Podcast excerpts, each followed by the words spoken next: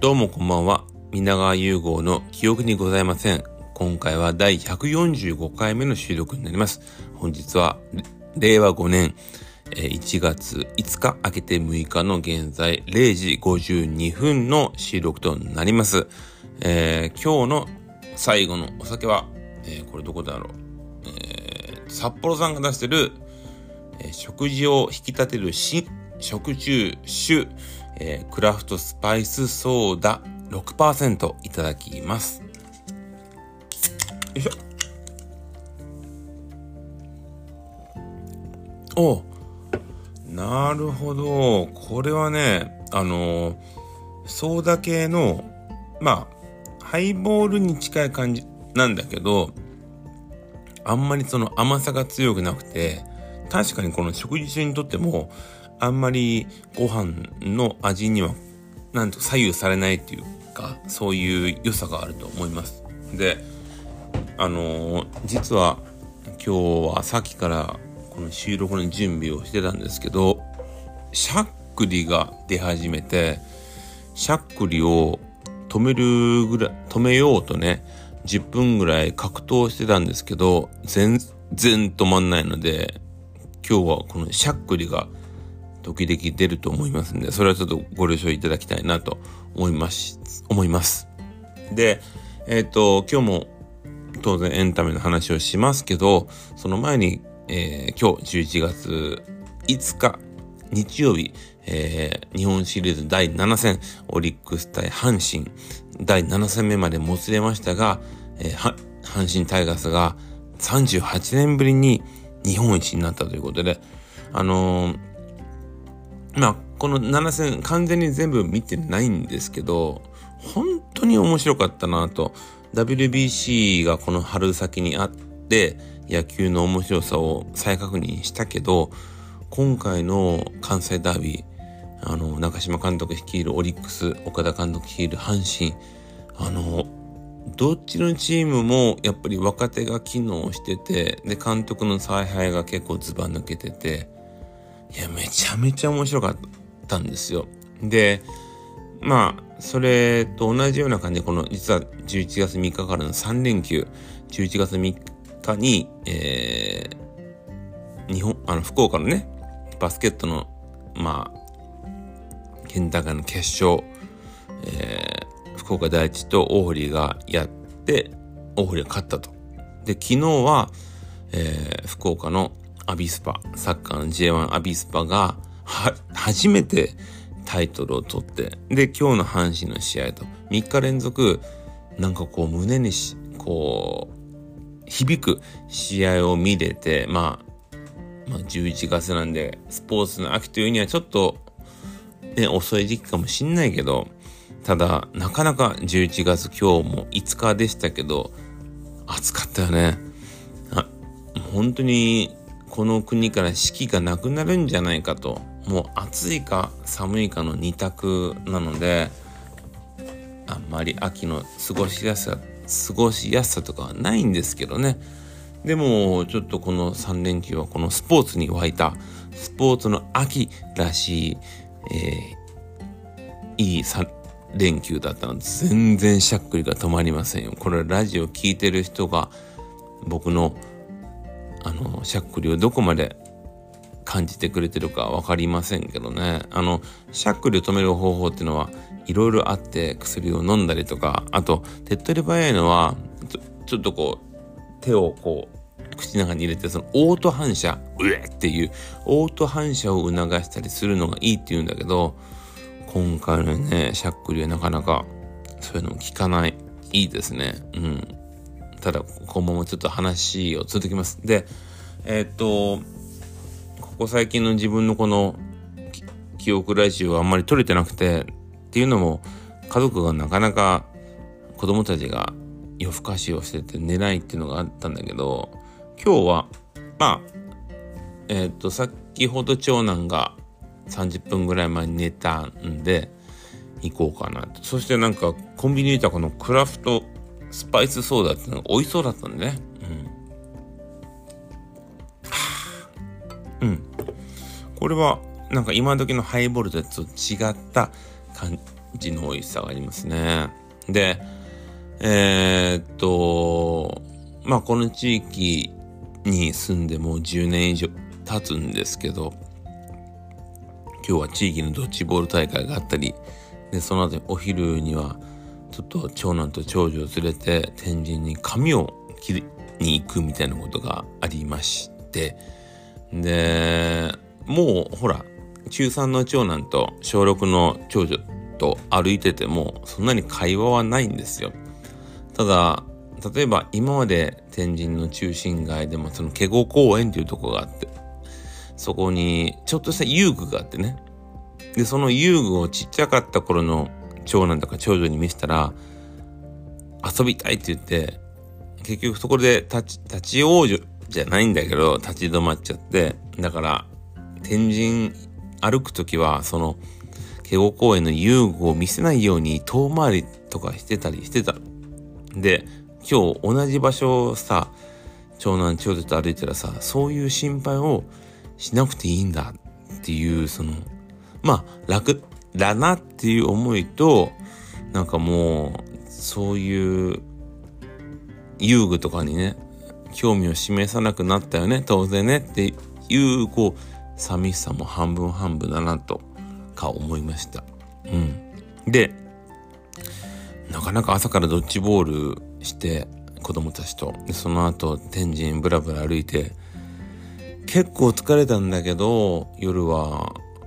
ちゃんとチョコザップに行って、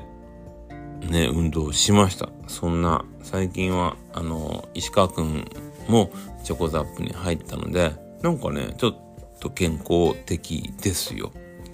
はい。いただきます。クラフトスパイスソーダ。で、今日はね、えー、っと、ドラマも面白いんだけど、ちょっと映画の話をまず今日は3本お話ししたいと思いまして、え1本目は、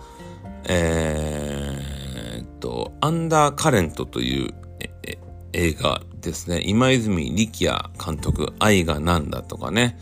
あのー、すごく愛がなんだすごく好きなんですけど、今泉力也監督はちょっと今までのタイプと違った映画で、えっ、ー、と、もともとは、漫画が原作のアンダーカレントっていうやつで、で主演を、えー、牧陽子さん。で、脇役を、えー、井浦新くんと、えー、瑛太さんですね。と、まあ、江口のり子さんだったりが出てて、で、これ僕は原作読んだ、読んでなくて、で、映画見たと、まあ、見直したんだけど、とてもその映画原作の作品としても素晴らしかったし、今泉力也監督、なかなか恋愛小説だった恋愛映画を映画、あの、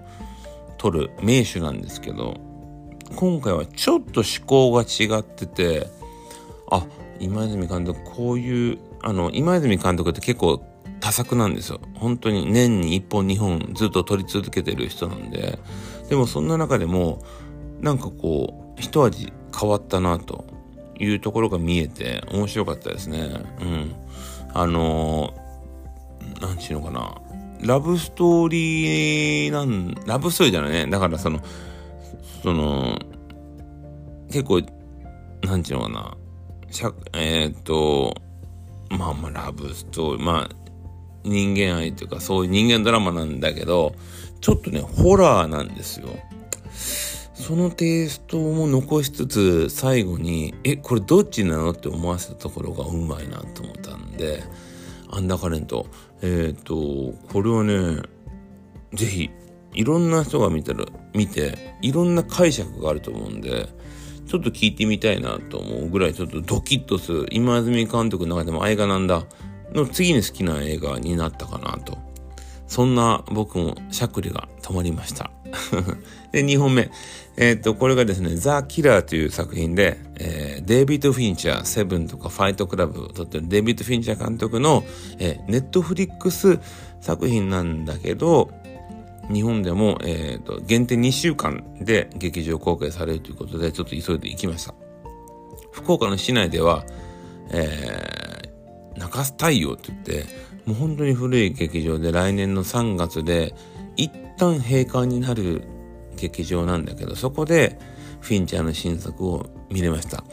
で、フィンチャーといえばセブンなんですけど、セブンをね、自分高校2年生の時かな、自分の父親と、で、自分の友達と同じ中洲太陽で見たんですよ。で、まあもうな、セブンに関してはもうネタバレ動向はないんだけど、一番最後に主人公のブラッド・ピットの奥さんが、まあ、殺されて、その自分の生首を、っていうね、結構残酷なシーンがあるんだけど、それを、そのシーンの時に一緒にうちの親父が連れてってくれた小出くんって子が、あ、これ奥さんの首があるって映画館で叫んだんです。まあそれみんな分かってたけど、でそこで俺は小出に、おい、ダメダメね、言っちゃダメって、そういう展開があって、そんなフィンチャーの、まあ、セブンを見た、同じ中洲太陽で今回、えー、ザ・キラー見れたのはすごく感慨深かったですね。で、えっと、もうネットフリックスでも来週からも配信されるんで、これがだから、えっと、映画っていう、その仕切りでどうかなってのがあるんだけど、ただ、デビッド・フィンチャーは自分が最後に見た劇場作品がゴーンがあるっていう映画が9年前。で、その後、ネットフリックスでドラマシリーズやったり、アニメシリーズやったり、で、えっと、文句っていう、えっと、劇場、劇場とか映画も撮って、それもアカデミー賞の候補に上がりましたけど、久しぶりにフィンチャーの作品を劇場で見れて、しかもその、ザ・キラーっていうのが、ここ最近の、えー、っと、ちょっと待って、お魚は。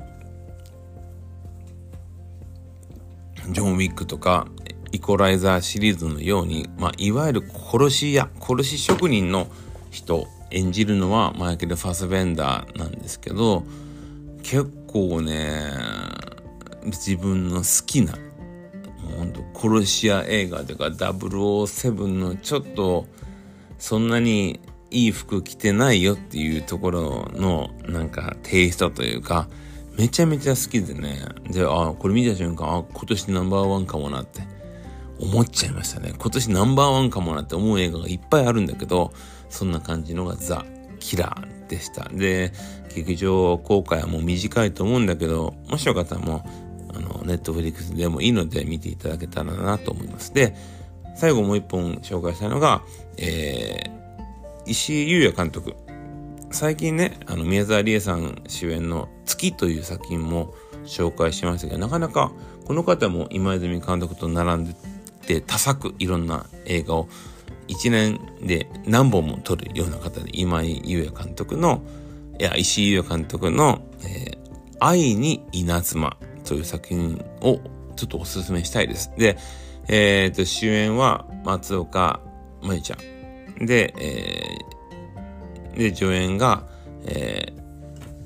えー、と、佐藤、こ佐藤あれ佐藤浩市さんと、えっ、ー、と、池、池松壮介くんと、若葉達也さんかな。うん、ちょっと、潤いで、ごめん。もう今日結構メモとか取ってないから。あと、主人公も久保田くんね。あの、水川あすみちゃんの奥さん、旦那さんの久保田君。で、これね、見るか悩んでたんですよ。なんか、10月、11月ってめちゃめちゃ見ないといけない作品が多い中で、この愛に稲妻まあ言うてその石井監督の作品ってもう月見たからさ、いらんじゃないとと思ったんやけど、これ見ても大正解でしたね。で、その、松岡茉優ちゃんが主人公ですね。で、その、まあ、これから未来がある映画監督の役なんだけど、結構その業界的なネタというか、まあ、その映画業界に潰されちゃうんですよね。で、そこで一旦実家に帰って、その実家の、まあお父さん佐藤浩一さんなんですけど、どうなるっていう映画で、前半と後半が全くテイストが違う作品で、まあ前半もいいんですけど、後半がね、むちゃくそ、むちゃくそ面白い。うん、いやさっきザ・キラー今年ナンバーワンかもって言ったけど、このまた愛に稲妻見て、これがナンバーワンじゃないかなって思うぐらい。今年はね、あの、ターンっていう、えー、ケイト・ブランシェットさんのタっていう映画見て、で、その後、クレイドさんの怪物見まして、ナンバーワン候補はたくさんあるんですけど、この愛に稲妻もそこに引けを取らんぐらい素晴らしい作品だったんで、えっとね、これはもう情報を何も言わない方がいいと思うんだけど、いや、めちゃめちゃ面白いから見ていただきたいなと思いました。ということで、今日は3本。えー、っと、アンダーカレントですね。と、ザ・キラ。そして、えー、なんだっけ、愛に稲妻。よかったら見ていただきたいなと思いました。で、えっと、後半は、えー、ドラマの話をちょっとしましょうか。今見てる今回のドラマが、えっと、昨日何に食べたですね。あと、下克上球児。そして、えー、一番好きな花。セクシー田中さん。そして、時をかけるな恋人たちということで、えー、5本見ておりますが、なんと5本ともめちゃくそ面白いんですよね。さっき、えー、昨日何何食べたの第4話、えー、元彼のミチが出てきますけど、これ、これ、ちょっと昨日何た何食べた史上映画も含めて神回やないかな。神回やないかなと思います。な、これ、最終回でもええんやないのっていうぐらい良くて、もうちょっと泣きましたね。めちゃめちゃ良かった。うん。なんか、昨日何何食べたに関しては、今回シーズン2ですけど、もう一生やってほしいなって思ってます。西島さんもすごいんだけど、内野さんがやっぱり抜群すぎて、見ていたいな。で、えー、っとね、えー、下克上球児は最新話は見てませんけど、やっぱり、あの、鈴木亮平さんってのは僕は本当に信頼できる人だから、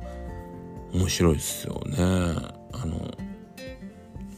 なんならこの11話で終わるんかい ?11 話で甲子園3年後勝てるんかいっていうところがまた面白くていい。しかも状況的にも鈴木亮平さんこれどうやって大どんでん返しするのっていう魅力があります。で、一番好きな花って言ってさ、あのー松下洸平君と今田美桜ちゃんと、えー、ね、前も言ったよね。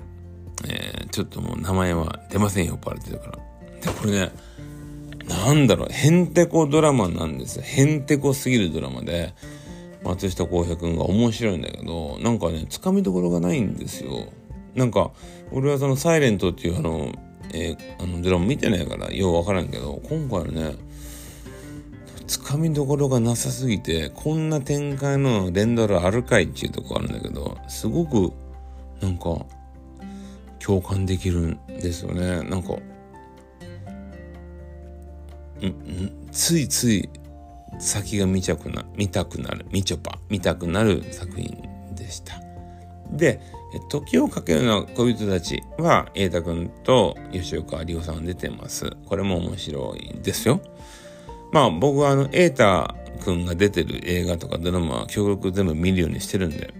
で、今回もね、やっぱね、うまいです。本当に。なんかでもまあ、舞台劇だなって感じの良さがあっていいですよ。これも30分で見れるんで。で、えー、セクシー田中さん。これね、あんま見てないですよね、皆さん。セクシー田中さん。これはあの、木南遥さんが出てる。ね、まず、あの、彼、えー、玉木宏くんの奥さんね。地味なサラリーマンの女の子が実はベリーダンスのしてましたっていうやつね。これねめちゃめちゃいいんですよ。木南遥さん。めちゃめちゃいいんですよ。これ見ていただきたいですね。ずっとさっきから見ていただきたいですね。とか言ってまして。えっ、ー、ともうぼちぼち20分ぐらい喋ってますよ。うん。今日はまあまあ酔ってますね。あの、息で撮るときはそんなに酔ってませんから。で、なんだろう。あのー、最近家でもね、ハイボールなんかね、結構濃いめに作っちゃってね、大丈夫か見ながら大丈夫かってとこもあるんですけどでも明日もねちゃんと朝早く起きないといけないだからダラダラはしません。で、まあ、ただこうやってこうどんだけの人が聞いてくれてるかわかんないけど